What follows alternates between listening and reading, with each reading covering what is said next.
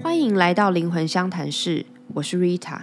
我是 Amber，今天我们来聊聊自恋跟自爱嗯有什么差别？是因为有个听众写信问我，对啊，那我先很直觉的问你：你喜欢一个自爱的人吗？还不错，那那你喜欢自恋的人吗？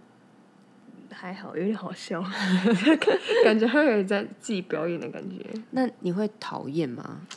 讨厌哦，可能都不至于啦，不至于。对那那你可能没有这个课题啊。哦，嗯，因为这个听众他是跟我有吧，哦，小时候那你现在越来越爱自己了，就对哦了。嗯这样子哦，因为这个听众问我说，他觉得身边有一些人很自恋，那个感觉对他来说是很压迫的。嗯，然后他很可爱，就是开始自我检讨，就是、嗯。是不是因为我有自恋的部分，我才讨厌自恋的人呢？嗯他觉得是一个投射，没错，还是说他后来觉得说，嗯，可能是因为我会批判他人的自恋，其实那个背后是因为我不懂得爱自己，所以他就有了这样子的一个算是哲学问题。嗯，然后他就来问我这样子，所以我就想要先来探讨一下，就是你觉得自恋跟自爱到底差别什么？因为像刚刚我直觉问你，你就会说一个你觉得喜欢啊，另外就是没那么喜欢，嗯，那你觉得爱自己的人是怎么样？我觉得爱自己人就是他蛮了解他自己，然后可能他会知道他自己的好，跟他觉得没那么好的地方，但是他都可以接受，嗯。然后那个包容心比较广泛，嗯嗯。嗯，就是人有光明有黑暗面，对。黑暗的地方他也愿意接受。对，嗯，我觉得如果是一个能够做到这样子的人啊，对于他人他也可以接受那个别人是有自己的黑暗面的。嗯。嗯，所以我觉得一个很爱自己的人，他会让人家感觉到相处起来很舒服，嗯。因为他都包容自己这些黑暗面了，所以他对别人也会有很大的包容心，嗯，然后没有就是不会有这些比较。对，相对来说，，对，因为就各自修行嘛。嗯，就比较不会有那些很想要跟人家比自己有，自己的好，别人也有别人的好，对，然后自己有自己的不好，别人也有别人的不好，对这样子。那自恋呢？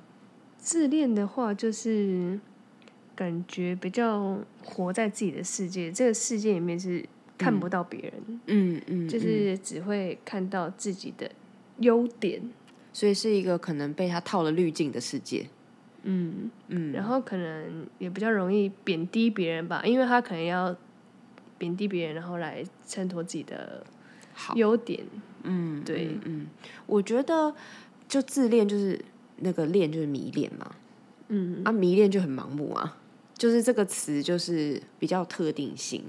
然后我自己感觉，你刚刚说那个自己的世界，那个自己的世界就是过度的强调自己的优点，但是其实他并没有接受自己，因为他隐蔽缺点，就这个滤镜就是他隐蔽了那一些所谓的黑暗面，没有那么讨喜的部分，他没有那么开放，对，他没没有那办法接受自己的缺点，这样。子，对，或者是说，他有的时候把他的某一些黑暗面扭曲成某一种有个性之类的那种特色，然后反而就是别人把他的这个点点出来的时候，他反而会变得非常的嚣张，跟有点过度反应，很自大这样子。其实就是有一种或矫枉过正，对，然后或恼羞，就是过度防备。蛮蛮多人遇到人家恼羞的，对啊，真的嗯真的。其实我以前呢、碰到人家恼羞啊，我都会想要跟他吵架。就我自己也有一些黑暗面嘛，哦，我不会对，我我以前蛮凶的，我以前是一个恰北北的 girl，对，你但现在也恰北北，没有啦，我现在温柔很多啊。对，我现在基基本上就是除了你对你以外，我都很少生气了。好啦，开玩笑的，伴侣总是有他特别的 特殊性、特殊的角色，但我自己的感觉真的是讲正经的啦，就是不太会被其他人勾动什么。我觉得那个原因真的是去体验到那个爱自己的状态，而不是说你要武装自己，或是把自己好像打扮成某一个样子，然后好像在表演。嗯，嗯，那表演到了极致，就是那个很自恋的状态，你就会出来，对，然后会让人家觉得说，好啊，好啊，好啊，就是都快都你你最好，快你有痘痘啊，就是都是你最好啊，我们都不如你啊。所以其实迷恋这种有特定指向性的一种情感的投射，嗯，它其实是完全没有包容性的，对，它就是只有一种可能性，局限，很有局限性这样子，对，是你就是只接受某个面向的自己。那我觉得第二个层次是他问的问题，就是有关于投射，就是说，那如果我们讨厌别人自恋，到底是为什么？我觉得这个原因是，当然有一个可能是你你也是挺自恋的，但你可能不承认或没有发现，因为就变成两个王在那边，对，一山不容二虎，对。对，在那边比拼魅力 这样子。第二种可能就是，我觉得比较像这个听众的状况，嗯，他可能没那么有自信，没有那么爱自己全部的部分，当他看到别人。还很自恋，想要你给他爱跟给他赞叹的时候，可以这样子很嚣张跋呈现，对，然后好像要拿你的东西，拿你的能量，拿你的爱的时候，这个人会觉得很逼迫啊。嗯，像说我给我自己的爱都不够，你还现在还要我让给你，会被勾到，对，那是一个很被勾到跟觉得被掠夺的感觉，这样子。嗯嗯，那所以我觉得其实不管。你是不是有发现自己可能有些自恋的地方，或者是你对自己爱不够的地方？其实解法都是回到那个我们尽量去趋近慢慢爱自己的那个方式。就是你可以想象你是你自己的小孩，嗯，那或者是你自己养的宠物也可以。如果这件事情让你觉得比较好投射的话，那想象说像 M 不对木星，就是无条件呐，对，对他就是。你马上声音就变了，你 对，马上就软嘛，软软化下来。就是你对于你的小孩或你的宠物，他做什么你都是觉得很可爱的。小孩不一定吧？呃，对啦，那 baby 好了，婴儿好了，这是婴儿。应该说他比较没有一个自我的意识出来。是啊，是啊，是啊，是啊。你看，人就是只有对这种事情。才有办法无条件，对 对，因为我觉得必须承认这件事情。是啊，是啊，没错啊，是啊，因为我们只要对于另外一个有自我意识的对象，你很容易就有期待。嗯，对，这个期待本身就很难有无条件的爱。对对，但我觉得讲回来就是说，不管怎么样，你把你自己当成那个最重要的存在。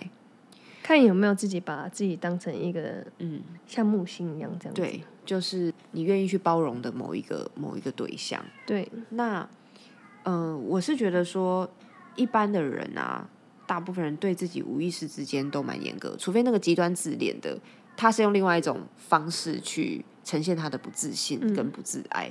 但是我觉得大多数人其实对自己都蛮严格的，嗯，很容易责怪自己。像我觉得问问题的这个对对象。你说这个听众对不对？就是他明明就可能被自恋的人压迫，他还怪自己说是不是我哪里不够好，我才会有问题。对对对对对，对，所以我觉得大家可以对自己宽容一点吧。就算你有一些没自信的部分，或者是不喜欢自己的某一些黑暗面，你都可以想到今天的这个主题，就是每个人都有他自己的点。对，嗯，就 M 也有，嗯，对。你都你都太阳金星合相了，你还是会有一些黑暗面嘛？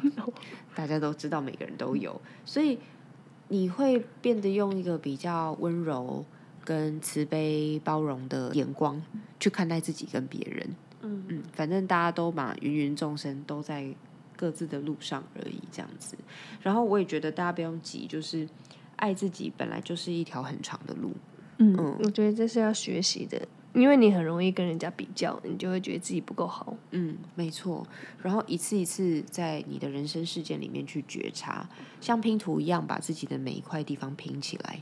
那我觉得，如果我们每个人都，呃，记得不管怎么样，你有情绪什么都可以，但是记得回到自己的功课，那你被这种投射的作用牵着鼻子走的状况，应该就会好很多了。